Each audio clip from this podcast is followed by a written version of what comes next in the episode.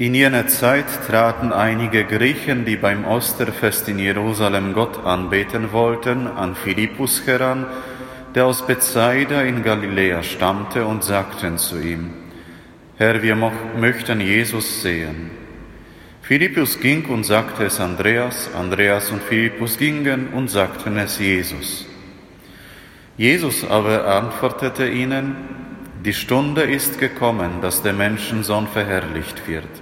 Amen, Amen, ich sage euch, wenn das Weizenkorn nicht in die Erde fällt und stirbt, bleibt es allein.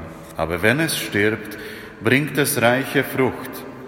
Wer an seinem Leben hängt, verliert es. Wer, wer aber sein Leben in dieser Welt gering achtet, wird es bewahren bis ins ewige Leben.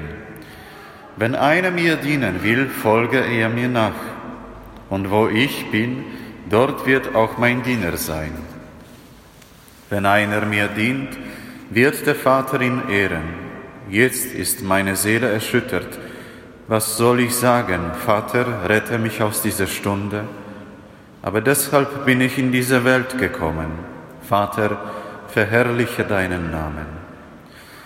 Da kam eine Stimme vom Himmel, ich habe ihn schon verherrlicht und werde ihn wieder verherrlichen. Die Menge, die dabei stand und das hörte, sagte, es hat gedonnert. Andere sagten, ein Engel hat zu ihm geredet. Jesus antwortete und sagte, nicht mir galt diese Stimme, sondern euch.